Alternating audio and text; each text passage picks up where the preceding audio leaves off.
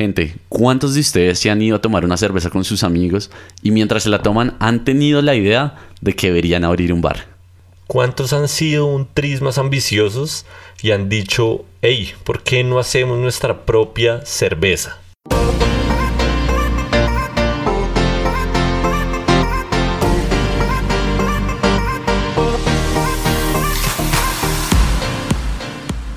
Gente? Bienvenidos una vez más a un episodio de El Desenlace. Este es el episodio número 4. Aplauso por favor.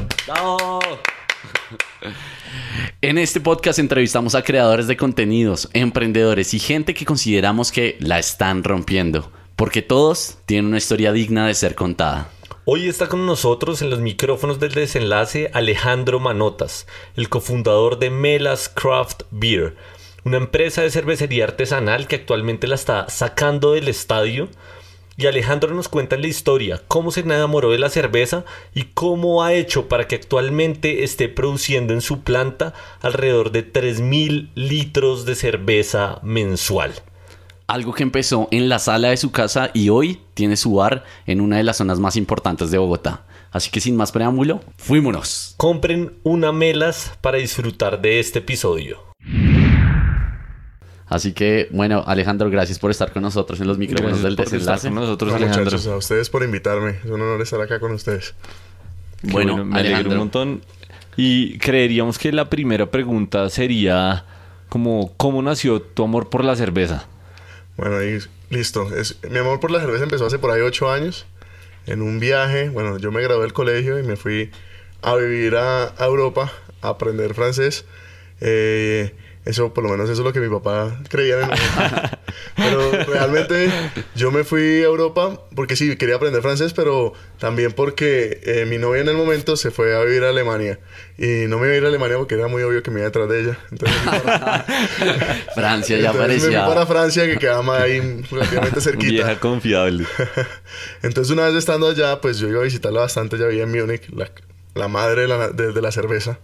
Entonces, cada vez que iba a visitarla, eh, me probaba una cerveza nueva y me parecía algo increíble, algo que nunca había probado. Y también coincidí en llegar a Oktoberfest, que es el festival más grande de cerveza que hay en el mundo. Y todo, la cultura alrededor de la cerveza, las cervezas que servían, la variedad que había, eh, me pareció increíble. Y me fui enamorando poco a poco de la cerveza. Mm, qué bueno eso. Y en ese momento en que empiezan a hacer el amor por la cerveza, eh, nace pensando en, digamos, en, en un potencial como de también querer hacer cerveza o solo como en disfrutarla. Digamos que consumidor. Inicialmente comenzó como un amor por consumirla, porque en el momento ni en mis más cercanos sueños se me había ocurrido que hacer cerveza eh, se pudiera hacer a, a- a escalas eh, alcanzables para uno.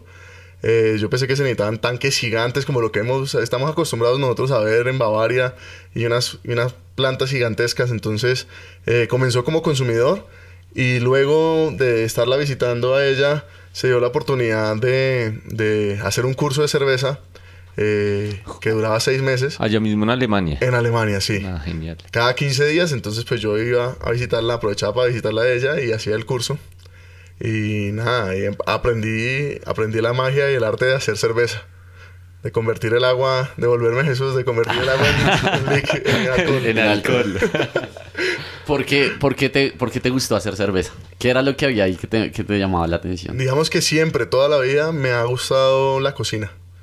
Eso de Bien. convertir, de convertir diferentes ingredientes en, una, en algo totalmente nuevo y distinto, siempre me llamó la atención. Y de hecho, la cocina sigue siendo una de mis pasiones favoritas. Eh, y entonces me pareció increíble el arte de, de convertir algo que es, o sea, un grano, mezclarlo con agua, Como con unas lúpulo, materias con- literalmente Sí. primas. y tener paciencia y después sacar un resultado de algo que, que mueve tanta gente, porque la cerveza, aunque haya gente que diga que no le gusta es porque no ha tomado la que le guste de verdad, pero a todo el mundo naturalmente venimos programados para que nos guste la cerveza. De acuerdo, de acuerdo. Sabe venderla. Sabe venderla. Lo dice mientras moja sus labios con una buena cerveza. ¿Qué tal eso? Una stout.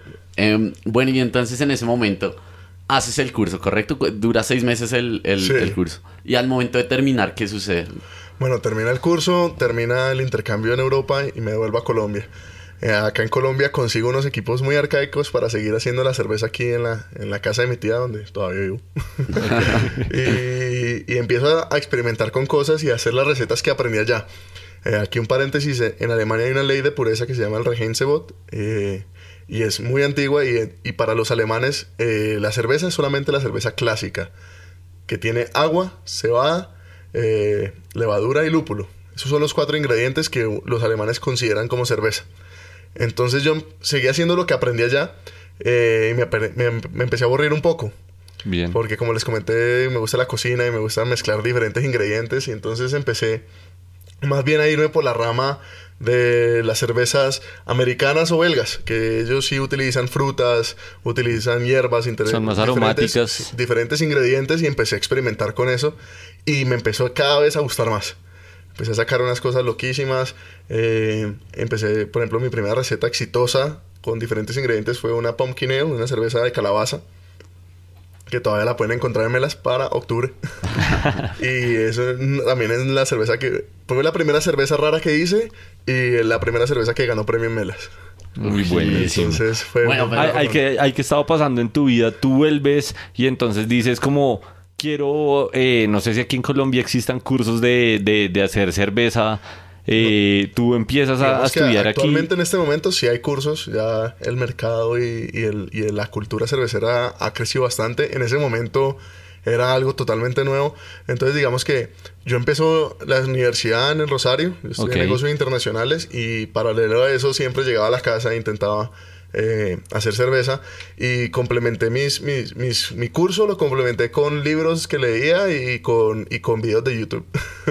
Ok, Y- buenísimo. ¿Y qué es eso que pasa en segundo semestre de la carrera? Que marca algo Correcto. importante dentro un- de la vida de un, Melas. Un punto importante en Melas es, ya en ese momento yo, eh, cuando entro a la universidad, dije, bueno, voy a estudiar administración eh, y la- eso me apasiona demasiado, voy a montar algún día una cervecería. Entonces yo decido que todos los proyectos de la universidad los iba a hacer sobre cerveza. Bien. Entonces, en segundo semestre de administración en el Rosario de Negocios Internacionales hay una carrera, una, un curso, un- una clase que se llama productividad. Y en ese momento esa clase la daba un profesor que se llama Juan Carlos Tafur. Eh, tenía fama de ser el más cuchilla de todos, sentaba a la gente si no se presentaba bien. Y bueno, entonces fue la única clase, me tocó con tres niñas y a ninguna le gustaba la cerveza.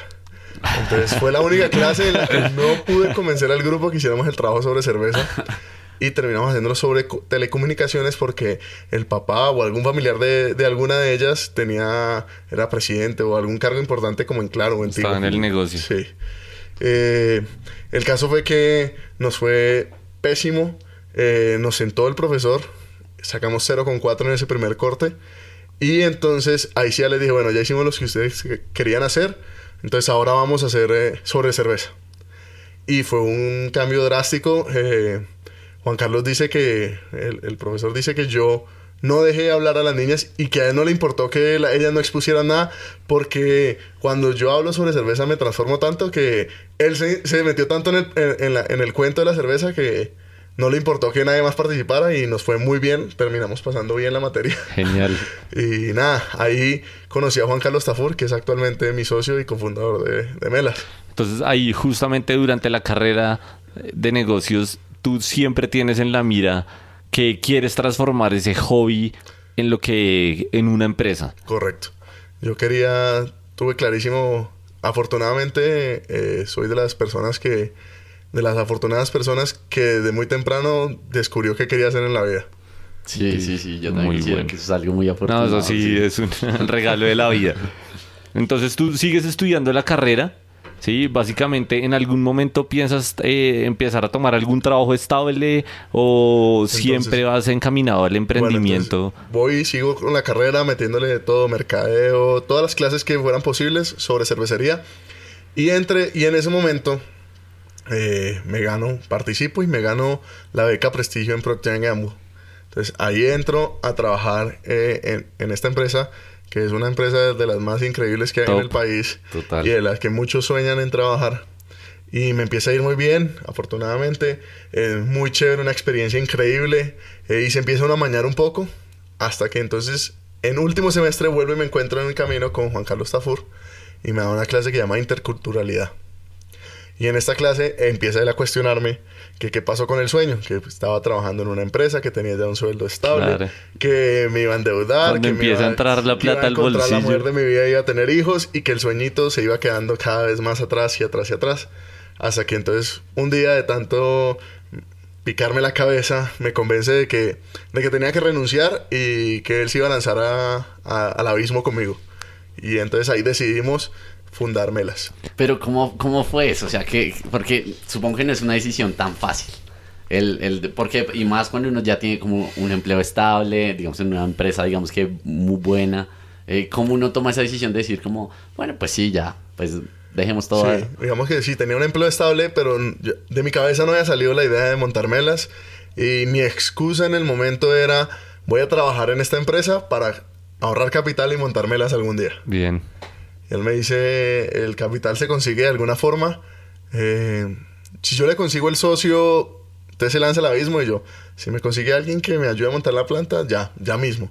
Y empieza a presentarme diferentes socios eh, con los cuales no hubo ningún feeling con ninguno. Unos solo pensaban en el dinero, otros pensaban en sacar cerveza barata para vender en cantidades. Bien. Y eso no era mi idea. Mi idea era sacar cerveza de muy alta calidad, muy distinta a lo que había en el mercado. Eh, básicamente, la cerveza que yo quería para mí, que todos los demás pudieran tener al, al alcance. Entonces, con ninguno de los socios que él me presentaba hubo feeling y ya yo ya iba perdiendo como la idea de que eso fuera a pasar. Hasta que un día él llega a la clase y me dice, le tengo el socio.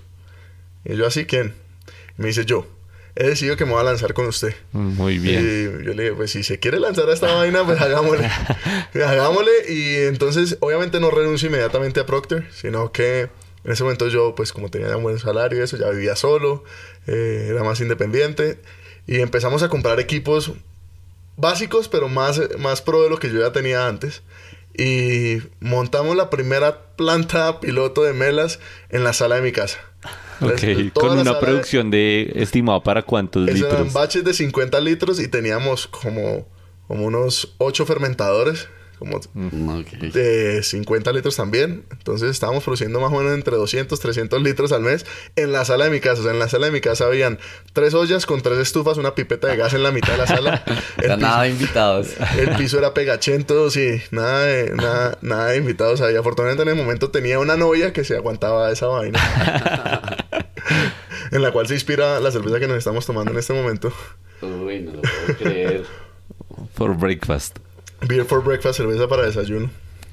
Entonces, sí, y, no, entonces... ¿y cómo, es esa, esa, esa primera, digamos, como definición de roles entre los cofundadores? ¿Hay algún momento donde se dice, yo me voy a dedicar a ser tal vez el maestro cervecero? Eh, Juan Carlos toma qué posición Bueno, en la empresa?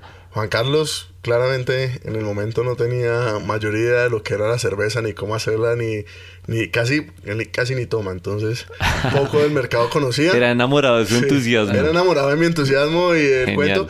Tanto que ya habíamos metido plata en la empresa, ya la habíamos constituido en Cámara de Comercio. Llevábamos tres meses vendiendo. Y un día le dice a la mamá, bueno, ¿y usted ya probó la cerveza? Y él no había probado la cerveza. Habían pasado tres meses de montar la empresa, ya, ya vendíamos cerveza y él no había probado la cerveza todavía.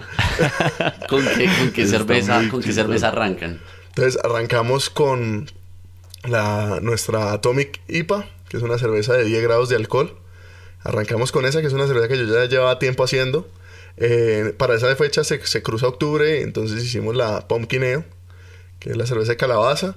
Y con la Beer for Breakfast, la Stout que tenemos en este momento aquí tomando. Con esas son las que arrancamos en, la- en- en mi casa. Ah, bueno, y teníamos también una, una con naranja, que es muy rica, pero no la he vuelto a hacer hace rato. Bueno, y por ejemplo ahí, ya en el momento de constituir la empresa, la empresa se llama Melas, ¿correcto? Sí, se llama Melas Craft Beer, sí. ¿Por qué ¿De recibe ese dónde nombre? viene? Bueno, Mela, Mela en, en, en Medellín o en Antioquia, algo Melo o algo Mela es algo chévere. Y mi mamá era de Antioquia, era paisa. Y mi mamá, ese era el apodo de mi mamá, Mela. Mi mamá era la Mela de la familia, la chévere de la familia. Entonces todo, todo en Mela es en, en honor a ella. Muy lindo. Muy interesante. Bueno, y entonces en ese momento arrancan. ¿Cómo fue ese, cómo fue ese arrancar? O sea, fue como empezaron a vender inmediatamente, ya tienen algunos o contactos. cómo es esa estrategia inicial, porque yo creo que ambos sin estar en el negocio propiamente, o sea, el salto de que sea un hobby a que se vuelva una empresa es por donde arrancamos. Hacemos primero contactos para distribución, vendemos publicidad, mercadeo. ¿Cómo, cómo toman esas primeras decisiones? Bueno, entonces sí, entonces estábamos haciendo más o menos unos 200 litros, entre 200, 300 litros. Eso eran casi unas, unas 600 botellas más o menos. Eh, todas hechas en mi sala, embotelladas a mano, tapadas a mano, etiquetadas a mano. Eh, y digamos que empecé yo a mover primero con los amigos, como empieza todo negocio, empezar a moverlo con los amigos. En ese momento seguía trabajando en Procter, eh, entonces en la oficina también. Y nada, puerta a puerta. Yo cogía un maletín, lo llenaba con tres cajas de cerveza, unas 60 cervezas, y me iba a los bares que conocía y empezaba a tocar puertas. Y ya. Les dejo seis cervezas, ustedes las venden, si, les, si las venden bien, si les gustan, me llaman. Y entonces empezamos a recibir llamadas y así empezamos, eh, empezamos con dos bares en el Parkway. Después empezamos con un par de barcitos en, Chapinero y a domicilio, yo hacía los domicilios en bicicleta. Entonces empezamos a mover las redes sociales y, a distribuir, a, vender donde saliera. Claro, sí, me imagino que el comienzo, ¿qué, tan difícil fue como llegar a esa primera venta? Como a ese, como, bueno, listo, ya sacamos este primer batch. ¿O fue como desde el primer mes despejaron todos los 200 litros? No, no, obviamente no se despejaron los primeros los 200 litros de, de inmediato. Pero sí, digamos que cogió fuerza porque como les comenté, yo llevaba siete años hablando, tenía, todo el que me conocía lo tenía hasta el cuello de cerveza, entonces empezando a promover ese, ese, asunto, empezando a distribuir por ahí en bares diferentes bares, empezando a, fiestas, a llevar a fiestas, empezando a, a donde, donde hubiera un evento, me metía yo, a, obviamente al principio regalando mucho, pero confiando en el producto, salía, salía bien las cosas. Eh, eh, esa parte de, regalar me parece, o sea, digamos que me identifico en términos de que no, yo ahorita como alguien que está empezando, inicialmente muchas veces como que, oye, no, este primer servicio lo hago gratis como de fotografía o video, exactamente como para que la gente conozca el producto y digamos ahí, digamos, hablándole a los emprendedores, ¿por qué uno debería de pronto inicialmente regalarlo? Digamos, cambiemos el nombre, no digamos regalar, sino hacer parte del presupuesto de, mercadeo. Eh, no es que uno termine regalando el producto, sino que uno invierte ah, para recoger más adelante.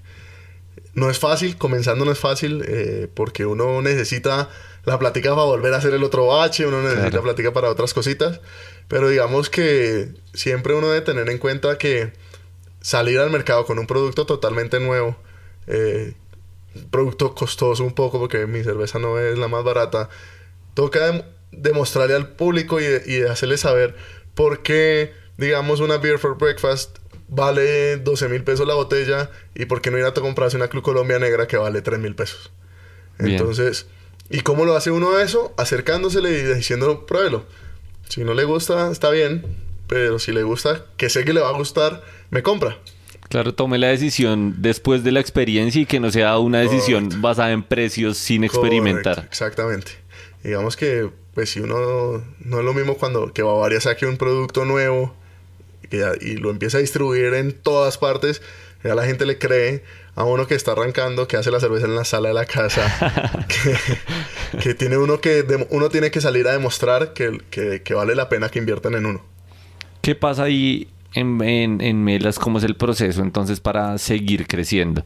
Te empiezas a dar a conocer, a distribuir un poco más, ya la gente conoce el producto. Correcto, ya empieza la gente a conocer el producto y entonces aparece otro personaje que es muy importante en la empresa que se llama Carlos Andrés Díaz, que fue, es el mejor amigo de mi primo con el que yo vivo y una de las personas que también más me escuchó hablar los siete años sobre la cerveza. eh, conocía el producto porque varias veces le había dado de lo que hacía en la casa, de lo que hacía. Y, y empiezo a entusiasmarlo a él también. y entonces él decide invertir un, un, dinero en, en, una ampliación, en la planta inicial, una planta de verdad, en la cual pudiéramos sacar registros sin BIMA, en la cual pudiéramos consolidarnos como empresa, en la cual pudiéramos expandir el mercado y hacer incluso una cerveza de mejor calidad. Listo, entonces entra Carlos Andrés y gracias a él tenemos la planta que tenemos hoy en día. Eh, y empezamos a, ya a pasar de 200 litros a una planta con capacidad potencial de 3.000 litros. Obviamente en el principio eh, no teníamos el mercado para vender 3.000 litros. ¿Hace, ¿Hace cuánto comenzaron con esa planta? Marzo del año pasado. Marzo del año pasado. Uy, Sí. O sea, ya mes, eh, un año y dos meses. Sí. Genial. Hace un año y dos meses empezamos ahí. Eh, definitivamente la cerveza aumentó la calidad muchísimo más. Son unos equipos mucho más sofisticados, mucho más aptos para la producción de la cerveza. Y empezamos a hacer cosas, las mismas cosas que ya veníamos haciendo, pero más chéveres. Y empieza a haber una, una sinergia más bacana. Y ya empezamos entonces a vender en barril. Y en barril entonces nos abre la- las puertas a unos sitios más chéveres. Eh, empezamos a vender en el, en el Irish Pop, que es de pronto el, el bar más grande de cerveza que hay en Colombia. Eh, actualmente vendemos ya en los tres Irish Pop con, nuestra, con una buena variedad de nuestras cervezas. Eh, claro que esta puerta se abre gracias a, a Bernie. Bernie es el, ¿Quién es Bernie? Bernie es el fundador de BBC. Ya BBC eh, no, no, no, es, no es de él, pero BBC sigue siendo una cervecería muy amiga de Melas. ¿Y cómo Eh, lo conoces? ¿Cómo, cómo... Entonces Bernie, Bernie comenzó siendo mi ídolo. Sí, Bernie montó BBC. Bernie comenzó con palos de moguera en Cali. Los dos somos caleños. Eh, comenzó con palos de moguera en Cali como en el 95, si no estoy mal. Después eh, sale, sale de palos de moguera y decide fundar Bogotá Beer Company. Y, y fue la persona o el pionero en la cerveza artesanal en Colombia. Y por eso es que hoy en día BBC es la cervecería más grande, la, la cervecería pequeña más grande de Pequeña, Colombia. grande de Colombia. Eh, y, y- y le abre las puertas a, a Colombia al mercado de la cerveza artesanal. Entonces, para mí, en el momento en que yo empecé con todo esto, para mí Bernie era un ídolo. Un rockstar. Era así, era un rockstar, era, era la persona que yo quería ser. Entonces, yo, obviamente, apenas llegué a Bogotá, me volví cliente número uno de BBC. El BBC del 85 es mi BBC. Tanto que yo voy allá y me atienden como si yo fuera el mismo Bernie. Eh, y, y- y empecé a ir y empecé a ir y empecé también a conocer. No solo iba a tomar, sino que yo iba allá, me iba después de clases. Todos los trabajos de la universidad los hice en BBC. eh, y me hice amigos, incluso el, el- el bartender que, que en el momento en que yo empecé a ir a BBC, es, ese, el que es hoy mi bartender y mi administrador de mi bar, era guarda de seguridad en BBC. Ah, genial. Y él escaló hasta ser eh, administrador de un BBC y ahí me lo llevé yo para Melas. Eh, entonces BBC eh, hace parte también muy, muy, muy grande de, de- de las raíces de Melas. Eh, y estando en, un- en el BBC del 85, eh, estaba yo sentado tomando una cerveza y vi que al fondo estaba parado Bernie. Parado así como buen dueño, revisando que todo estuviera bien, sentado tomándose un vaso de agua. Y dije yo, no, aquí fue. Me le acerqué a David, que es hoy mi bartender, y le dije, necesito que me sirvas dos cervezas, que voy a hablar con Bernie. me sirvió dos cervezas y me le acerqué con mucha pena, pero determinado. Y le dije, yo sé que es tu cerveza, pero yo te voy a invitar a una cerveza hoy. Quiero, que hable, quiero hablar con vos. Y Bernie desde un principio ha sido una persona muy humilde y muy abierta. eh, y me dijo, listo, nos sentamos a hablar, le expliqué Genial. que yo hacía cerveza, le mostré mis, mis foticos de mis Genial. equipos chimbitos, eh, hablamos y me entregó una, su tarjeta personal y me dijo, cuando necesites cualquier cosa, me escribís. Y ahí empezó la relación, yo empecé a molestarlo, a hablar con él, a, a preguntarle vainas. eh, la segunda vez que lo, lo vi fue porque me invitaron a la inauguración de la planta de BBC en Tocancipá. Y allá me lo volví a encontrar, volví, lo, lo abarqué, le empecé a hablar, le dije, mira, mira lo que he hecho nuevo, mira cómo van las vainas. Y nada, y poquito a poquito se fue fundando algo que pasó de ser un ídolo, una persona que yo veía muy lejos, cada vez a, a ser eh, el gran amigo que es mío hoy. Y entonces, Genial. Tú como, tú como emprendedor, digamos, y él un poco como tu amigo y, y por la trayectoria un poco mentor, me imagino que, que al comienzo, eh, ¿cuál, e- ¿qué tipo de, dudas tenías? ¿Más de estilo de la estrategia del negocio o de pronto más de, de maestría cervecera? Eh, cu- ¿Cuál qué preguntas, digamos? digamos que yo, yo he confiado mucho en lo que hago y, y de por sí mis cervezas son raras, entonces yo no, no le hice tantas preguntas a él sobre, sobre mis recetas. Bien. sino que más bien quería, yo quería saber cómo lo logró, cómo logró entrar, cómo logró crecer y cómo ha logrado ser parte tan importante de la cerveza en un mercado donde Bavaria es dueño del 99%, donde el público colombiano no está cada vez está más, pero aún hay muy- un gran porcentaje que no está acostumbrado a tomarse una cerveza de 10 grados de alcohol, de De 8, acuerdo. con chocolate, con café. eh, unas cervezas que a veces salen turbias porque hay unas que no se filtran, hay unas que sí. Entonces, eh, yo simplemente quería absorber lo que más pudiera de él, de cómo lograr ser exitoso en, en este mercado. Y ahí, Chévere. frente a un mercado como ese, ¿cómo, cómo es esa o cómo es ese proceso de entrar en una nueva planta con una producción más amplia, pero donde exactamente ustedes todavía no tienen todo ese mercado? ¿Cómo es ese inicio, esos primeros meses o ese primer año? Digamos, Primero fácil, digamos que- difícil. Digamos que ese, ese ha sido de los puntos más difíciles de Melas. Es, es lograr, lograr sobrevivir a esos primeros seis meses, seis, ocho meses, en donde tenemos una planta grande, hay que pagar una arriendo, hay que pagar una materia prima, hay que pagar eh, unos servicios. Eh, digamos que no un salario, porque yo era el, el- el- el todero y no me pagaba salario. Bien. Yo, eh, pero sí había, sí habían unos costos fijos que, que no esperan y que no le dicen a uno, bueno, en seis meses hablamos cuando le vaya mejor. Entonces, digamos que se comió mucha miércoles, por no, por no ser grosero por acá. Eh, se pasaron trabajos y días y noches muy duras. Eh, ¿En algún s- momento pasa por tu cabeza parar? No. Digamos que hemos tenido muchos momentos duros, inclu- incluso tanto que, eh, bueno, la cebada es un cereal. Yo he tenido que almorzar con la misma cebada con la que hago la cerveza, el afrecho lo que queda, con lo que normalmente hoy en día se lo vendemos para que alimenten vacas y cerdos. Marranos. Yo me alimentaba con eso también. Así estaba la situación. Entonces, digamos que ha, ha habido momentos bastante complicados, pero nunca, nunca, nunca. hay- Por eso hay que, cuando uno vaya a emprender, tiene que tener claro que lo que vaya a hacer le tiene que apasionar. Porque uno tiene que estar dispuesto a darlo todo y, y, y no, y no desfallecer. Es como. Es como cuando uno está enamorado de esa, de esa novia que no le para bolas a uno y que simplemente lo- uno sabe que algún día lo va a dejar tirado, pero uno sigue ahí firme. Solo que aquí hay que tener fe de que nunca lo vaya a dejar tirado. Muy bueno. Que entiendo. Y entonces, que Luego de pasar esos primeros se- seis meses, Entonces digamos que pasan esos primeros seis meses y empieza a coger un poquito de inercia la vaina. Empieza la, la- la bola de nieve a crecer un poco. Y empezamos ya entonces eh, a ganar premios.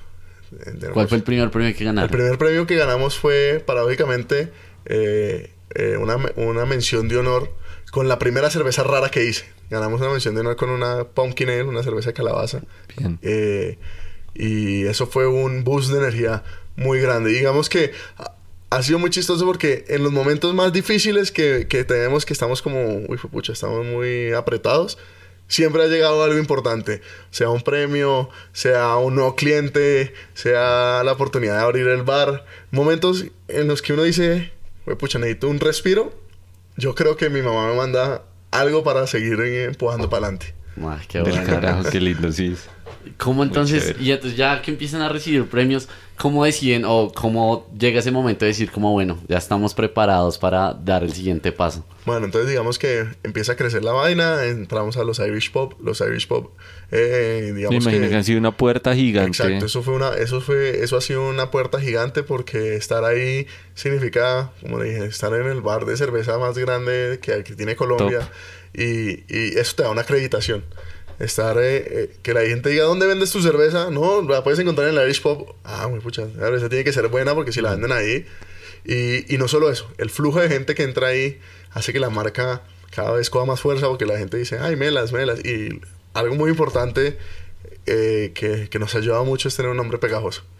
Sí, eso estaba Sí, pensando. Es muy buen está muy mela, o melas, o se, se pega también para chistes. Vamos, a, vamos a chupármelas. Sí. sí, sí, sí, sí, sí, sí, Está muy está bueno. bueno. Digamos que también nos abrió mucho la puerta, pues como les comenté, eso es un, eso es un dicho muy paisa. eh, nos abrió mucho la puerta en Medellín. Eh, Medellín nos, Mm. nos quieren o, o- o hemos logrado ser parte de- de- del entorno de la cerveza en Medellín también. Entonces, eh, han sido cosas que, que van empujando y que van abriendo mercado. eh, al punto que ya, digamos que lo difícil de distribuir que nosotros... Hay dos formas de arrancar con la cerveza. Una es abrir el punto propio inicialmente Ok. y, y ir haciendo marca así, ir creciendo. O el otro es arrancar con distribución, hacer marca y nombre y después abrir el punto propio. Digamos que nosotros escogimos no sé si por error o pues fue más que todo porque no había más plata, pero a- arrancamos fue con distribución Sí. eh, y, y- y apenas hace, hace un mes y medio eh, montamos el primer bar. ¿Dónde queda ese primer bar? ¿Cómo se en, llama? en la carrera 11 con calle 70, número 7017, se llama Melas Beer House, la casa de la cerveza de Mela. O sea, todos vayan, por favor. Sí, sí, tienen que ir. Allá pueden encontrar, allá van a encontrar no solo la- eh, toda nuestra variedad de cervezas, sino que también tenemos generalmente cervezas invitadas de otras casas cerveceras, eh, de amigos de la casa. Eh, tenemos también una coctelería muy buena, tenemos cócteles con cerveza también muy interesantes. Mm, Entonces es como un entorno perfecto para, para ir y, y aprender un poco más sobre cerveza. Entonces ustedes empiezan con distribución y hace mes y medio toman ya la decisión, pues la ejecución de abrir ese casi, bar. Casi que con el cumpleaños de la planta nueva. Ya decimos, Ah, claro, sí, un sí, año metiéndole la ficha a la distribución, creando marcas, ya somos una empresa relativamente reconocida en, en el gremio. Eh, es hora de, de- de montar el bar por varias razones. Uno, para que la gente pueda encontrar fácilmente nuestra cerveza y sepa, o sea, tenga contacto directo con la, con la cervecería. Y dos, porque llega el momento en que es necesario, con, con el crecimiento de la planta, crecimiento de la planta tiene sus cosas, la mayoría son muy buenas, pero también tiene otras que son, si aumentan los costos, Claro. eh, y digamos que la distribución eh, no da un buen flujo de caja porque pues los proveedores, los clientes pagan a 30 días, 45 días cuando se acaba el barril. Claro. Entonces, se ve la necesidad de montar el bar porque ahí es donde se ve la plata directamente. Entonces, eh, eh, ya llevamos mes y medio. Afortunadamente ha gustado mucho el bar, la cerveza sigue gustando mucho. Y ya hay un respiro más grande eh, en términos de flujo de caja en la empresa. Porque ya diariamente se ve así sean 200 mil pesitos. Claro. Ayuda, No, ayuda. claro, ayuda. Eso le da mucho aire a la empresa. No, pues ¿qué, qué tal esa historia de cómo Melas ha crecido de la sala a ahorita tener su propio bar. Antes, yo creo que de, terminar, hay un par de preguntas como que creo que vale la pena hacer. Yo voy a hacer una, digamos que muy personal. Si emprender fuera una cerveza, ¿a qué sabría esa cerveza? Uy, yo creo que sería la única cerveza que no me gusta. no, no, no. Emprender ha sido lo mejor que me ha pasado en la vida. Pero se necesita tener, uno, como les comenté, pasión por lo que se va a hacer. Si a uno no le gusta o no está seguro de lo que va, de lo que va a emprender, es muy probable que uno decida abandonarlo en, algún momento.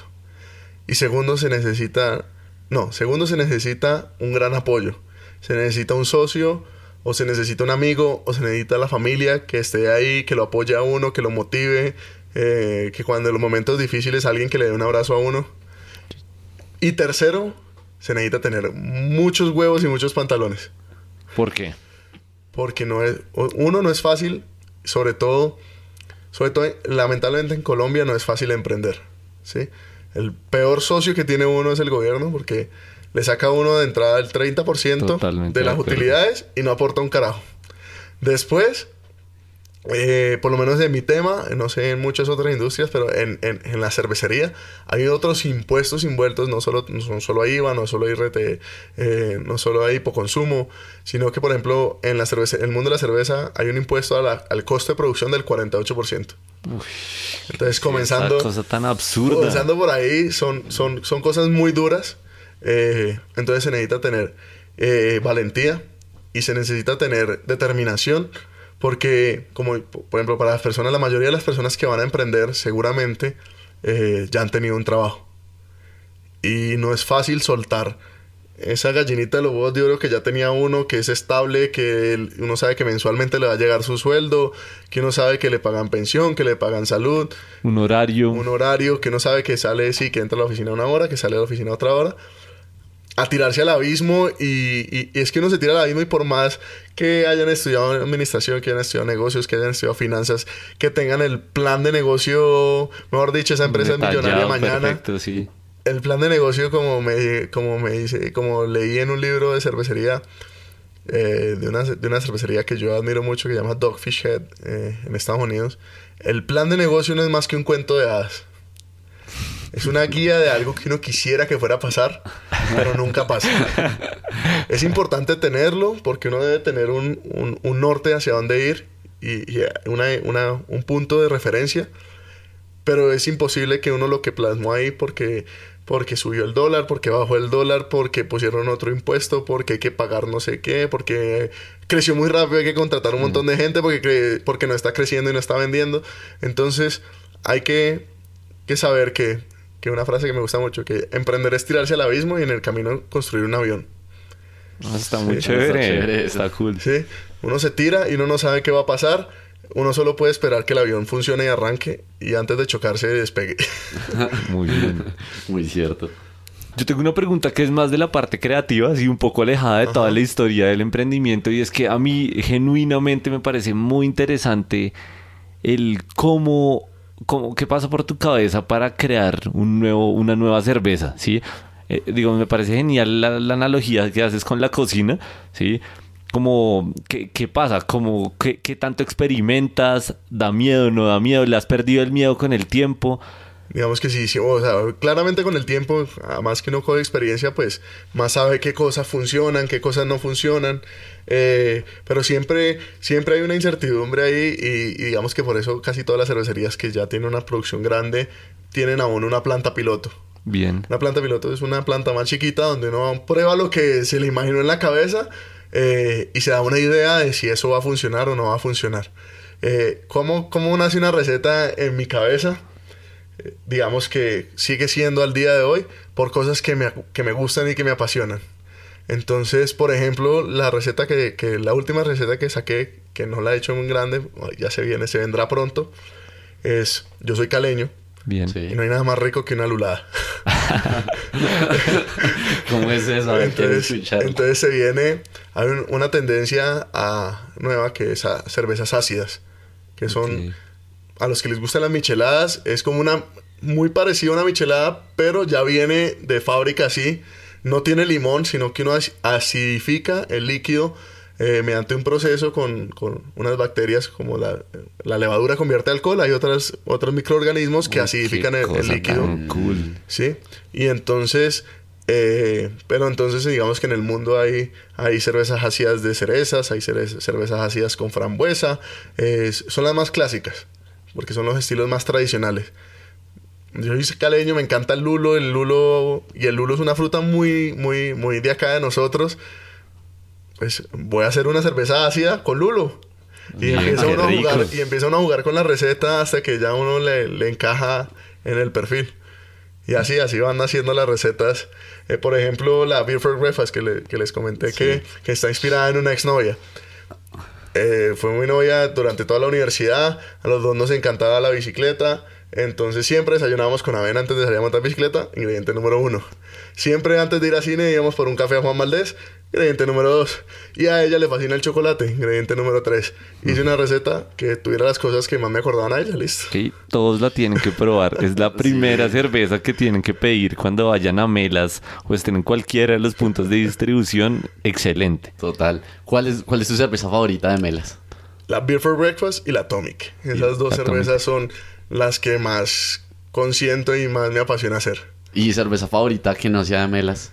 Cerveza favorita que no sea de melas, la Guinness, las la 90 minutos de Dogfish Head, esas internacionales y nacionales que no sea de melas. Me encanta la IPA de la Milagrosa. Me parece una cerveza increíble. Alejandro, antes de irnos, ¿hay algo que quieras decir? que ¿Algo que le quieras decir a la audiencia, al que está Que aprendiendo? se nos haya pasado en la historia que quieras. Nada, muchachos, que, que si tienen un sueño, no esperen a que sea muy tarde para, para arrancar. Eh, la vida es corta y hay que aprovecharla al máximo y, y para adelante. O sea, siempre, siempre motivarse a hacer lo que uno le gusta en la vida es lo que, lo que le saca uno, lo que lo saca uno y lo hace despertar a uno más feliz todos los días. En vez de uno levantarse y decir, qué mamera, otro día toca trabajar.